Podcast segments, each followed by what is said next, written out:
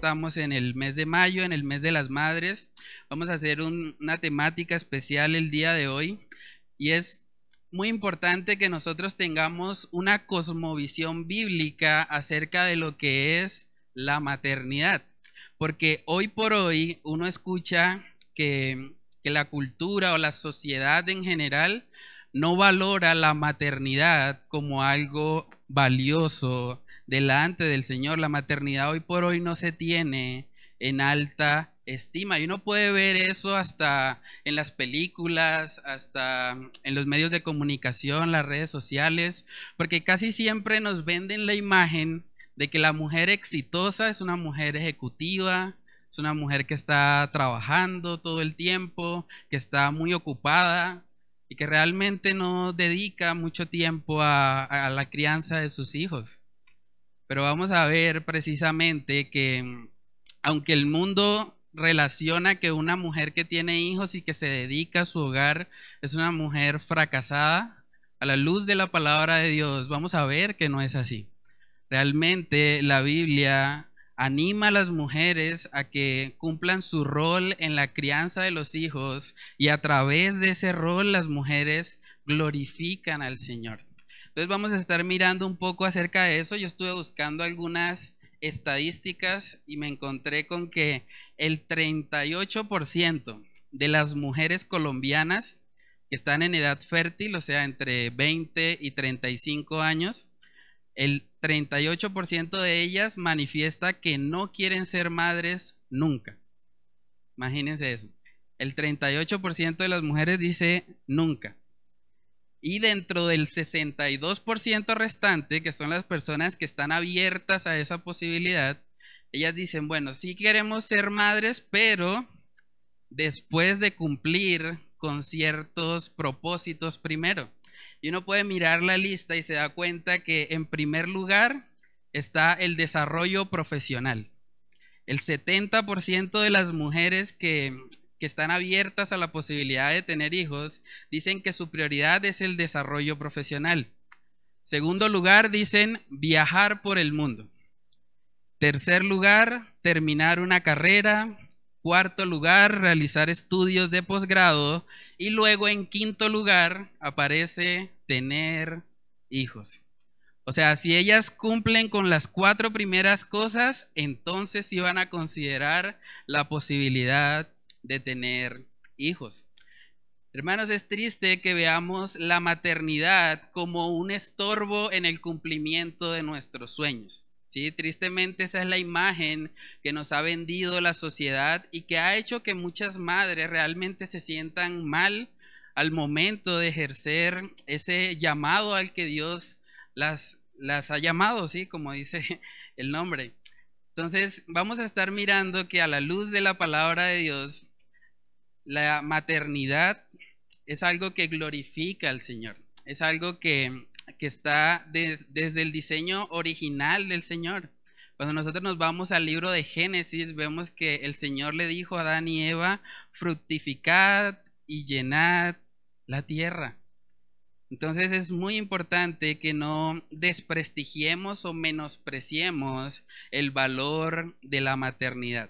Pero antes de comenzar vamos a orar y vamos a pedir la dirección del Señor en este estudio, que sea Él hablando a nuestros corazones y ayudándonos a poder honrar lo que Él honra en su palabra.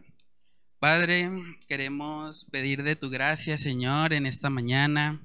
Queremos que seas tú, Señor, hablando a nuestras vidas, a nuestros corazones, Señor. Padre, que podamos ver en tu palabra, Señor, el diseño que tú has que tú has hecho, Señor, para, para la mujer. Padre, te pedimos que, que seas tú, Señor, trayéndonos convicción y, guiándonos, Señor, a, a, no tener una cosmovisión basada en, en la sociedad, en la cultura, sino más bien, Señor, poder abrir tu palabra y permitir que sea ella la que ilumine nuestras mentes, nuestros corazones, la que, la que pueda guiarnos, Señor, a, a ti, Padre Santo. Padre, oramos, Señor, por tu gracia en este tiempo. Te lo pedimos, Señor, en el nombre de Cristo Jesús. Amén y amén. Bueno, hermanas, entonces, como primer punto vamos a estar viendo que las madres son un regalo de Dios. Las madres son un regalo de Dios que debemos honrar. Y eso es algo muy importante. Todos nosotros, a pesar de que cada uno es una persona diferente, todos tenemos en común que venimos de una madre, ¿cierto? O sea, el Señor utilizó un día a nuestras mamás ellas estuvieron pasando por alrededor de unos nueve meses bastante complicados para que hoy por hoy nosotros podamos estar acá. Y yo creo que eso es algo por lo cual nosotros debemos estar agradecidos. Cuando uno mira las estadísticas, por ejemplo, de lo que es el aborto, realmente uno debe sentirse privilegiado. Yo estuve mirando algunas cifras y se estima que ocurren alrededor de 73 millones de abortos por año. Eso es más que la población de Colombia. Imagínense eso.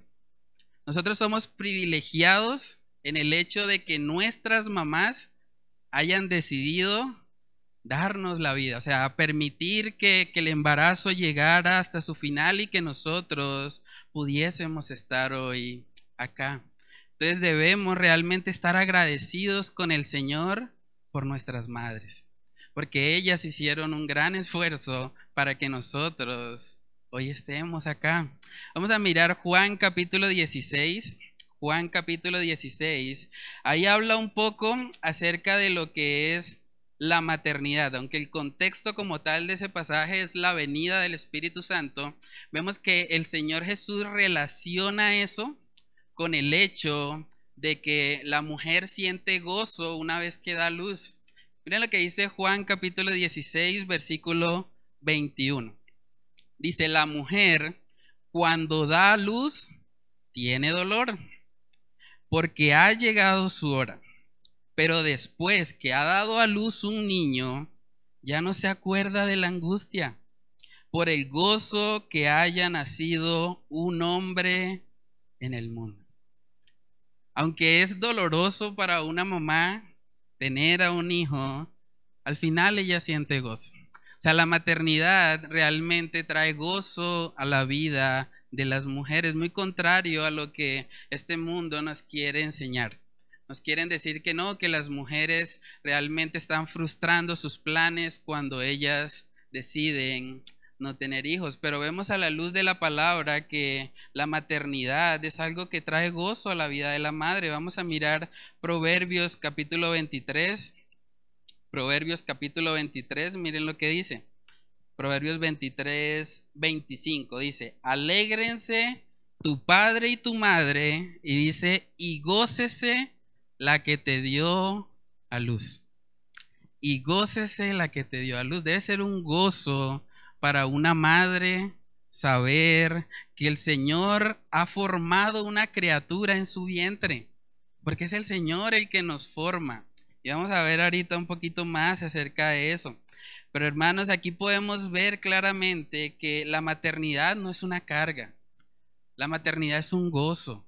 Es algo que hace que las mamás se sientan alegres por la bondad del Señor. Vamos a mirar Salmos capítulo 127, Salmos capítulo 127, versículos del 3 al 5. Salmos 127, versículos del 3 al 5 dice, He aquí, herencia de Jehová son los hijos, cosa de estima el fruto del vientre, como saetas en manos del valiente, Así son los hijos sabidos en la juventud. Bienaventurado el hombre que llenó su aljaba de ellos, no será avergonzado cuando hablare con los enemigos en la puerta. Vemos que hay una bienaventuranza, hay un gozo en la persona que puede tener hijos, que puede llenar su aljaba de ellos. Entonces la maternidad no es algo negativo, realmente a la luz de la palabra vemos que es algo que trae gozo a la vida de la familia. Es algo que realmente permite que, que cada uno pueda regocijarse en el Señor. Y de verdad que es un gozo para una madre saber que Dios está usando su cuerpo como un medio para dar vida. Eso es algo que trae gozo a la vida de las mujeres. Miremos Salmos 139. Salmos 139 en el versículo 13. Miren lo que dice ahí el rey David. Dice, porque tú formaste mis entrañas, tú me hiciste en el vientre de mi madre. David está reconociendo que fue el Señor el que lo formó y que él utilizó el vientre de su madre. Entonces, hermanos, a la luz de la palabra de Dios, la maternidad es algo bueno. Realmente todos nosotros estamos acá como producto de la maternidad como producto de que el Señor utilizó a nuestras madres para traernos a este mundo. Entonces es un gozo para la mujer cuando el Señor puede utilizar su vientre para eso. Y también es un gozo para el hijo porque el hijo vino a la vida como consecuencia de su madre. Entonces la maternidad es algo que, que agrada al Señor. Vamos a mirar Jeremías capítulo 1, Jeremías capítulo 1 en el versículo 5. Jeremías capítulo 1 versículo 5 dice, antes de que te formase en el vientre, te conocí. Y antes que nacieses, te santifiqué. Te di por profeta a las naciones. Aquí vemos al Señor obrando incluso antes de formar a Jeremías en el vientre. El Señor tiene un propósito con la maternidad. Y eso no quiere decir que, las mujeres que de pronto no pueden tener hijos, entonces no pueden agradar a Dios de ninguna manera. Pero realmente cuando nosotros nos vamos a las escrituras, vemos que la idea de ser madre es algo positivo. Es algo que, que glorifica al Señor. Ahora, si nosotros pensamos un poco acerca de lo que es Jeremías, el Señor utilizó a la mamá de Jeremías para que nosotros hoy por hoy tengamos un libro de la Biblia. Imagínense eso. Cada autor de los 66 libros que tenemos tuvo una madre. El Señor utilizó a una madre para traer a esa persona al mundo y para que luego Él pudiera escribir la palabra de Dios y nosotros pudiésemos ser edificados por ella. Qué privilegio. Cuando pensamos en eso, realmente tenemos que reconocer que la maternidad es una bendición. Es una bendición que el Señor le regala a muchas mujeres con el propósito precisamente de que le glorifiquen a Él.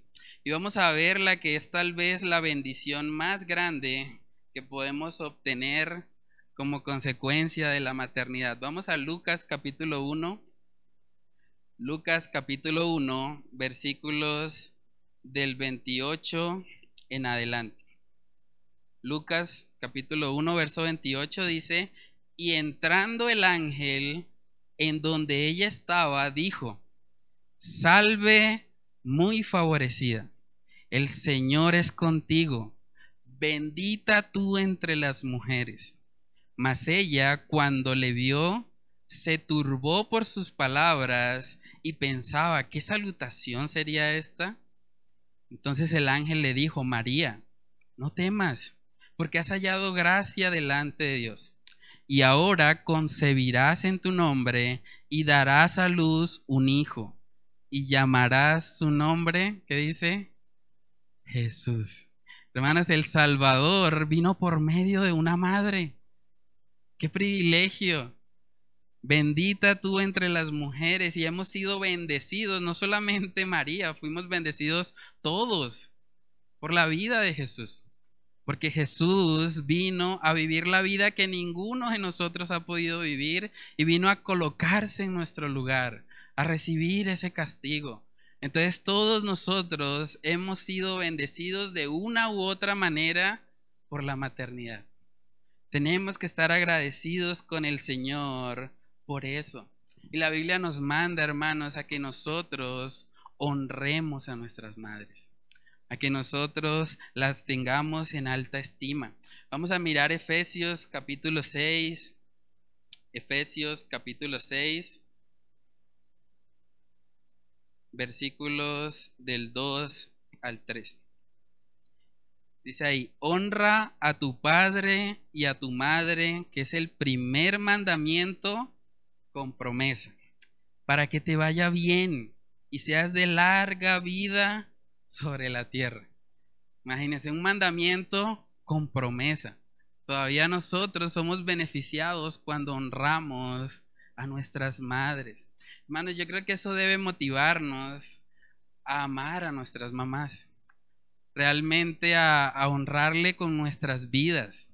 Yo no sé cuántos de ustedes tienen a, su mamá con vida, pero de verdad yo les animo, los que tienen a su madre con vida, hablen con ellas, no sean lejanos, traten de, de siempre honrarlas en todo. Ustedes pueden preguntarle, mamá, ¿en qué te puedo colaborar?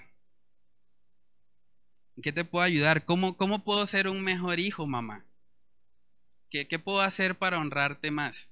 ¿Cómo te sentirías más amada? Qué bueno que nosotros como creyentes a la luz de este mandamiento podamos hacer eso. Podamos acercarnos a nuestras madres y preguntarles, ¿cuándo fue la última vez que tú le preguntaste a tu mamá si necesita algo? Mamá, ¿necesitas algo en que te pueda ayudar, no necesariamente tiene que ser algo económico, pero en qué te puedo ayudar, en qué te puedo servir. De eso se trata, honrar a nuestras mamás. De verdad, hermanos, debemos preguntarnos, ¿cómo vamos con ese mandato? No solamente es algo que debemos hacer una vez al año o un mes en particular del año, sino que en todo tiempo. Miren que el mandamiento de Efesios 6 no tiene cláusulas. Ahí no dice, honra a tu padre y a tu madre en el mes de mayo. No dice eso. Hay que honrarlas en todo tiempo. Además, es un mandamiento con promesa. Hermanos, de verdad que muchas veces nosotros no somos conscientes de lo rápido que se pasa el tiempo. Yo no quiero ser catastrófico ni traer pensamientos negativos a su mente, pero las madres no son eternas las madres un día van a partir. Y de verdad que nosotros como hijos debemos buscar la manera de honrarles en vida. Que el Señor nos permita poder reflejar eso, poder ser personas que, que aman a sus madres, personas que puedan mostrarles el Evangelio a través de su vida. Eso es muy importante a veces uno escucha y es bastante triste, incluso dentro del grupo de personas cristianas, personas que de pronto dicen, no, pues es que yo no me hablo con mi mamá, o yo no tengo comunión casi con ella. Porque la Biblia dice, hasta usamos excusas espirituales, ah, es que el hombre dejará a padre y madre. Y es cierto, debe haber una separación cuando hay un matrimonio, pero eso no implica que nos olvidamos de nuestras madres. Ahí no dice honra a tu padre y a tu madre hasta que te cases. Ya de ahí no, no tienes que seguir el mandamiento. No dice eso. Debemos honrar a nuestros padres sin condiciones. Vamos a ver un ejemplo en la palabra que es bastante impactante. Vamos a Primera de Reyes, capítulo 2, para ver cómo la persona que tenía tal vez el cargo más alto eh, en toda su época, cómo él honró también a su mamá. Vamos a Primera de Reyes, capítulo 2, versículo 19. Aquí habla el ejemplo de Salomón. Dice Primera de Reyes 2:19, vino Betsabé al rey Salomón para hablarle por Adonías. Miren lo que él hizo. Y el rey se levantó a recibirla y se inclinó ante ella y volvió a sentarse en su trono e hizo traer una silla para su madre, la cual se sentó a su diestra. Qué bueno eso.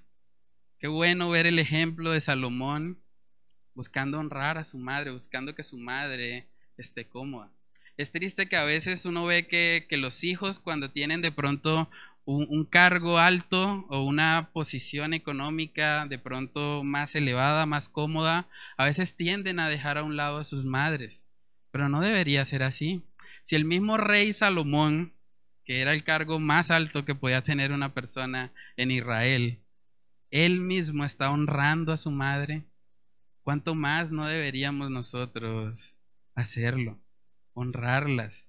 De verdad, debemos pedirle al Señor que, que nos ayude a tener eso siempre en nuestro corazón.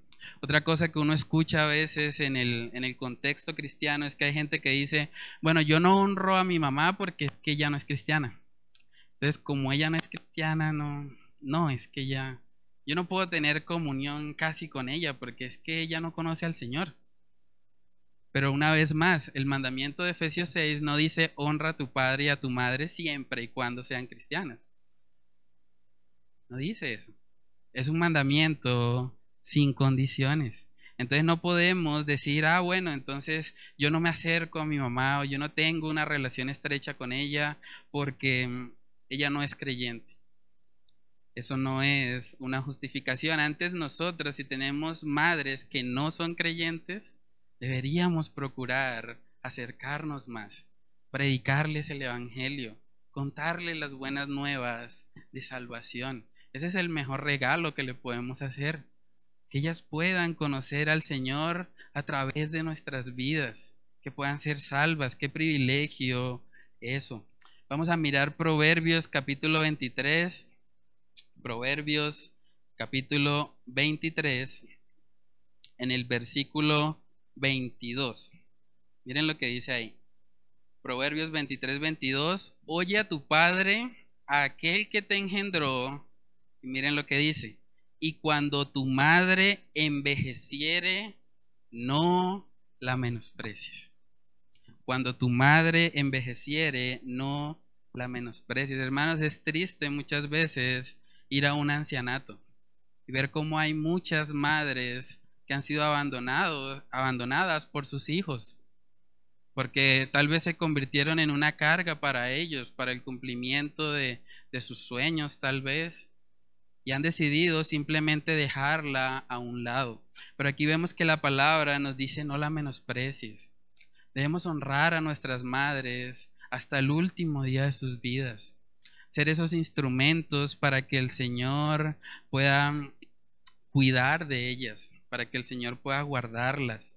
De verdad que eso es muy importante y que debemos hacerlo en todo tiempo. Lo segundo que vamos a ver acá, hermanos, es que las madres son instrumentos útiles en las manos de Dios. Ya vimos que las madres son un regalo son un regalo de Dios y que debemos honrarlas, pero también es muy importante que entendamos que las madres son instrumentos útiles en las manos de Dios. El Señor usa la maternidad. A veces las madres son tentadas a pensar, ah, es que lo que yo hago, eso no, eso no tiene mucha trascendencia, ¿sí? Porque en este mundo constantemente se les está diciendo que, que la maternidad realmente no, no es algo tan importante, eso es algo como que no tiene mucho valor. Pero hermanos, realmente en la palabra de Dios nosotros podemos ver ejemplos de cómo el Señor usa a las madres para avanzar también en su reino, para que el Evangelio corra. Quiero contarles una historia que estuve, que estuve mirando, un pastor del siglo XVIII en Estados Unidos él estuvo en una conferencia en la que participaron 120 pastores. Imagínense eso, siglo XVIII, 120 pastores reunidos en Estados Unidos y a ellos les hicieron una pregunta en la conferencia. La pregunta era, ¿qué es lo que más ha influenciado sus vidas como creyentes? ¿Qué es lo que más ha influenciado sus vidas como creyentes? 100 de esos pastores respondieron que la fe de su madre es lo que más ha impactado sus vidas. La fe de sus madres. Ese es el impacto que puede tener una mamá. Una mamá realmente puede impactar el corazón de su hijo. Para la gran mayoría de personas, la persona que está más cerca a nosotros es la madre, sobre todo cuando estamos en la niñez o en la adolescencia, porque generalmente el papá está trabajando o está fuera de la casa y ese hijo o esa hija pasa más tiempo con su mamá. Por lo tanto, la influencia que puede tener una madre cristiana es enorme. Es enorme y vamos a ver en la palabra de Dios cómo se ve eso. Vamos a segunda de Timoteo capítulo 1. Es curioso ahí cómo el apóstol Pablo le recuerda a Timoteo precisamente la fe de su madre y de su abuela. Vamos a segunda de Timoteo capítulo 1. Segunda de Timoteo capítulo 1 versículo 5. Miren lo que dice ahí. Trayendo a la memoria la fe no fingida que hay en ti, la cual habitó primero en tu abuela Loida y en tu madre Eunice, y estoy seguro que en ti también. Nótese que dice la fe no fingida. Cuando una mamá está viviendo su fe, cuando está haciendo de testimonio, realmente ella puede ser un instrumento útil para guiar a sus hijos en el temor del Señor. En esa misma carta, en 2 de Timoteo, capítulo 3, en el verso 14, miren lo que dice. Ahí dice, pero persiste tú en lo que has aprendido y te persuadiste, sabiendo de quién has aprendido y que desde la niñez has sabido las sagradas escrituras, las cuales te pueden hacer sabio para la salvación por fe, por la fe que es en Cristo Jesús. Hermanos, Timoteo conocía las escrituras desde la niñez. Nosotros vemos en el libro de Hechos que el padre de Timoteo era griego. Por lo tanto, él no podía haberle enseñado las escrituras. Esa enseñanza vino directamente de su madre y de su abuela, porque en ellas había una fe no fingida, una fe real, una fe genuina. Y eso había impactado el corazón de Timoteo. Y gracias a esas madres por esa labor que hicieron, tenemos hoy en la Biblia dos cartas escritas a este hombre. Hemos sido bendecidos a través de esas mujeres. Imagínense. Entonces, hermanos, la maternidad es algo que, que trae gloria al Señor. Cuando una mamá decide, voy a criar a mis hijos en el temor al Señor, voy a enseñarles desde niño las escrituras, hermanos, eso puede ser de gran testimonio. No solamente para, para el niño como tal, sino para, para las personas que le rodean y que pueden ser edificadas por medio de la palabra. Eso es lo que vemos también en Proverbios capítulo 22. Proverbios capítulo 22, miren lo que dice ahí. Proverbios 22, 6. Dice, instruye al niño en su camino y aun cuando fuere viejo, no se apartará de él. Qué gran pasaje. Eso no quiere decir que obligatoriamente todos los niños que son instruidos van a permanecer hasta la vejez, pero sí nos da un principio, nos da un principio alentador para que las mamás instruyan a sus niños. Nosotros no sabemos si el próximo Timoteo va a estar ahí, en nuestros hogares, y que una mamá los pueda guiar en el temor al Señor. Vamos a ver otro ejemplo de una madre que también impactó mucho la vida de su hijo. Vamos a Proverbios capítulo 31. Proverbios capítulo 31, versículos del 1 en adelante. Dice ahí, palabras del rey Lemuel, la profecía con que le enseñó quién? Su madre. Su madre le enseñó estas cosas al rey Lemuel. Miren lo que dice en el 2. ¿Qué hijo mío y qué hijo de mi vientre? ¿Y qué hijo de mis deseos? No des a las mujeres tu fuerza, ni tus caminos a lo que destruye a los reyes. no es de los reyes, o Lemuel, no es de los reyes beber vino, ni de los príncipes la sidra. No sea que bebiendo olviden la ley y perviertan el derecho de todos los afligidos. Esta mamá le está advirtiendo a Lemuel, está dando una enseñanza. Y esa enseñanza fue atesorada en el corazón de él de tal manera que la plasmó acá en las escrituras.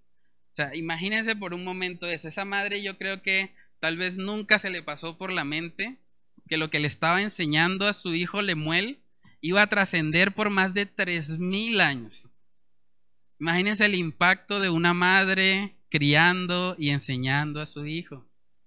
Hermanos, nosotros no sabemos si de pronto el Señor puede usar a, los hijos de esta iglesia para que ellos también escriban las enseñanzas de sus madres y que eso sea de bendición para otras personas, incluso para muchas generaciones. El Señor puede utilizar a las mujeres para eso, para que esos hijos crezcan en el temor al Señor. Alguien dijo una vez que el, primer campo misionero de una madre son sus hijos. El campo misionero de una madre son sus hijos.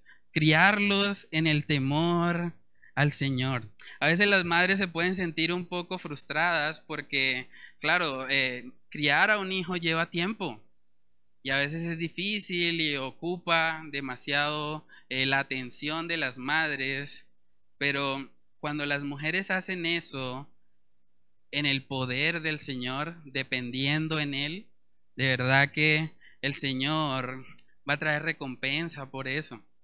El Señor dice la palabra que, que ve nuestro trabajo. Vamos a Primera de Corintios capítulo 15. Primera de Corintios capítulo 15, versículo 58. Dice ahí, así que hermanos míos amados, estad firmes y constantes, creciendo en la obra del Señor siempre. Y miren lo que dice después, sabiendo que vuestro trabajo en el Señor no es en vano. Que vuestro trabajo en el Señor no es en vano. Hermanos, ese trabajo silencioso que hacen las mamás, que a veces no es tan vistoso, a veces no, nos damos cuenta de, de todo lo que están haciendo detrás, el Señor sí lo ve. El Señor sabe de ese trabajo y el Señor va a recompensar. Por lo tanto, las madres deben buscar al Señor, deben criar a sus hijos recordando que el Señor está viendo su labor, que su trabajo no es en vano. Hermanos, las, las madres a veces pueden sentirse un poco, un poco frustradas de pronto cuando, cuando ven que, que sus hijos no están caminando fielmente con el Señor. Muchas veces eso puede generar impotencia, puede generar frustración. Pero vamos a ver en el siguiente punto que algo que necesitan todas las madres precisamente para poder cumplir con ese rol, es que las madres necesitan estar arraigadas en Cristo. Las madres necesitan estar arraigadas en Cristo. La única forma en la que van a poder influir en la vida de sus hijos, ser esas madres de testimonio, esas madres que puedan guiarlos en el temor del Señor, es a través de Cristo Jesús. Muchas madres a veces llevan una carga. Yo lo puedo decir porque conozco muchas madres y sé que muchas de ellas sienten una carga, sobre todo cuando ven que la conducta de sus hijos no es la mejor. Porque muchas veces sienten culpabilidad y dicen, no, es que él es así porque yo hice algo mal o porque no he sido lo suficientemente buena madre. Pero yo quiero decirles a las hermanas que se sienten de esa manera, que su identidad no está en el comportamiento de sus hijos. Su identidad no está en el comportamiento de sus hijos. A veces hay madres que se frustran e incluso se deprimen por esa situación, porque ven que sus hijos no caminan en el temor al Señor. Pero esas madres precisamente necesitan recordar que su identidad está ligada es a Cristo Jesús. Una madre que ha conocido al Señor, que tiene una relación con Él, debe poner la mirada en Cristo. Debe poner la mirada en Él y recordar que su aceptación no viene por el comportamiento de sus hijos. Su aceptación viene por lo que Cristo hizo en la cruz. Vamos a Efesios capítulo 1, Efesios capítulo 1, versículo 3. Dice ahí, bendito sea el Dios y Padre de nuestro Señor Jesucristo, que nos bendijo con toda bendición espiritual en los lugares celestiales en Cristo, según nos escogió en Él antes de la fundación del mundo, para que fuésemos santos y sin mancha delante de Él, en amor, habiéndonos predestinado para ser adoptados hijos suyos, por medio de Jesucristo, según el puro afecto de su voluntad, para alabanza de la gloria de su gracia, con la cual nos hizo aceptos en el amado. Aceptos en el amado. Eso es lo que necesita recordar cada madre. Cada madre necesita poner la mirada en Cristo Jesús, no en su desempeño. Porque humanamente tendemos siempre a fallar, hacer lo que no conviene. Pero cuando esas madres ponen su mirada en Jesús, cuando reconocen a Cristo en sus vidas y no se aferran al desempeño o a la conducta de sus hijos, sino que se aferran a Cristo Jesús, eso lo cambia todo. Hay una autora que se llama Gloria Furman, ella escribe acerca de la maternidad. Hay varios libros que ella ha escrito sobre este tema y ella dijo la siguiente frase, recibir humildemente la gracia de Dios e invitar a nuestros hijos a compartir nuestra gratitud gozosa por lo que Jesús ha hecho en la cruz es nuestra alegre misión en este mundo caído. Si podemos resumir de qué se trata la, la maternidad, se trata de dar de lo que hemos recibido en Cristo Jesús. Dar de esa gracia. La recibimos con humildad, reconociendo que no es por nuestras obras, que no es por nuestro desempeño. Estamos dispuestos a transmitir de esa gracia a otras personas. Dice segunda de Corintios capítulo 12. Segunda de Corintios capítulo 12. Este también es un texto precioso y que puede alentar mucho a las madres cuando se sienten eh, frustradas de pronto eh, por sus hijos. Segunda de Corintios capítulo 12, en el versículo 9 dice, y me ha dicho, bástate mi gracia, porque mi poder se perfecciona en la debilidad. Por tanto, de buena gana me gloriaré más bien en mis debilidades para que repose sobre mí el poder de Cristo.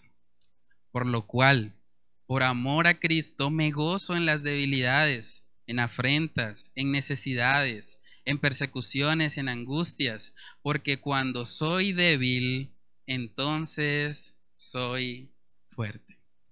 Para muchas madres yo sé que puede ser como un aguijón en la carne, o lo sienten así. Pero el Señor le dijo a Pablo cuando él oró, le dijo, bástate mi gracia.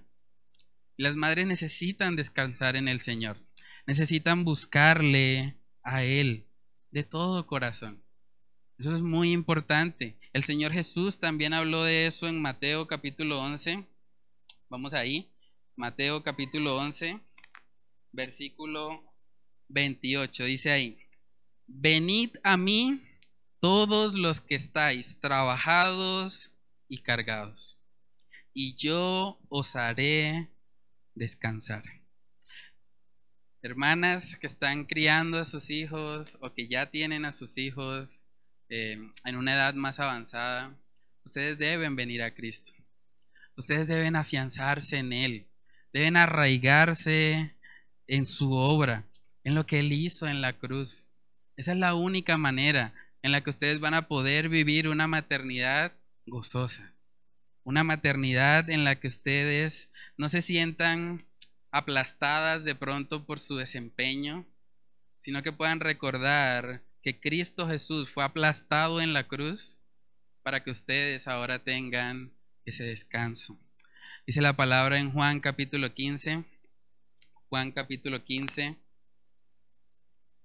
en el versículo 4 dice, permaneced en mí y yo en vosotros, como el pámpano no puede llevar fruto por sí mismo si no permanece en la vid, así tampoco vosotros, si no permanecéis en mí.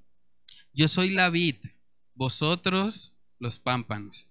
El que permanece en mí y yo en él, éste lleva mucho fruto, porque separados de mí nada podéis hacer.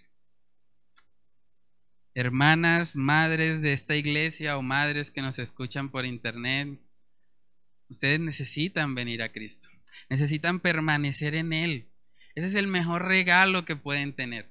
El mejor regalo para una madre es reconocer la obra de Cristo en la cruz para que de esa manera pueda experimentar el gozo que viene de Él. Dice la palabra en Salmos que en su presencia hay plenitud de gozo, que hay delicias a su diestra para siempre.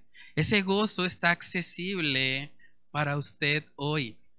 Si usted de pronto es una creyente y se ha sentido frustrada en, en, cuanto a su relación con sus hijos, yo le animo a que mire a Cristo. Mire a Cristo, contémplele a Él, permita que sea el Evangelio moldeando su corazón y gobernándole en todo. Y si usted es una persona de pronto que está aquí hoy y que de pronto no ha, no ha rendido su vida al Señor, que no tiene una relación con Él, usted necesita venir a aquel que diseñó la maternidad. Porque la maternidad es idea de Dios. Él fue el que la diseñó. Y así como diseñó la maternidad, Él también diseñó un plan de salvación. Un plan para que usted pueda venir a Él. Que usted pueda reconocer que ha pecado delante de Él y que su pecado merece un castigo. Pero que ese castigo lo recibió Cristo en la cruz. Y que ahora, por medio de la fe en Él, usted puede tener vida nueva. Usted puede empezar a vivir una maternidad conforme a los principios de la palabra de Dios. Usted puede experimentar ese gozo del que hemos estado hablando. Ese gozo que siente una madre al saber que el Señor la ha utilizado como un instrumento para traer vida a este mundo. Entonces, hermanos, debemos honrar a nuestras madres en todo tiempo. Debemos recordar que son un regalo de Dios. Son un regalo por medio del cual todos estamos hoy acá. También debemos recordar que las madres son instrumentos en las manos de Dios. El Señor utiliza a las madres en los hogares. Y como último punto debemos recordar que las madres, su principal necesidad es estar arraigadas y cimentadas en Cristo Jesús. Entonces vamos a...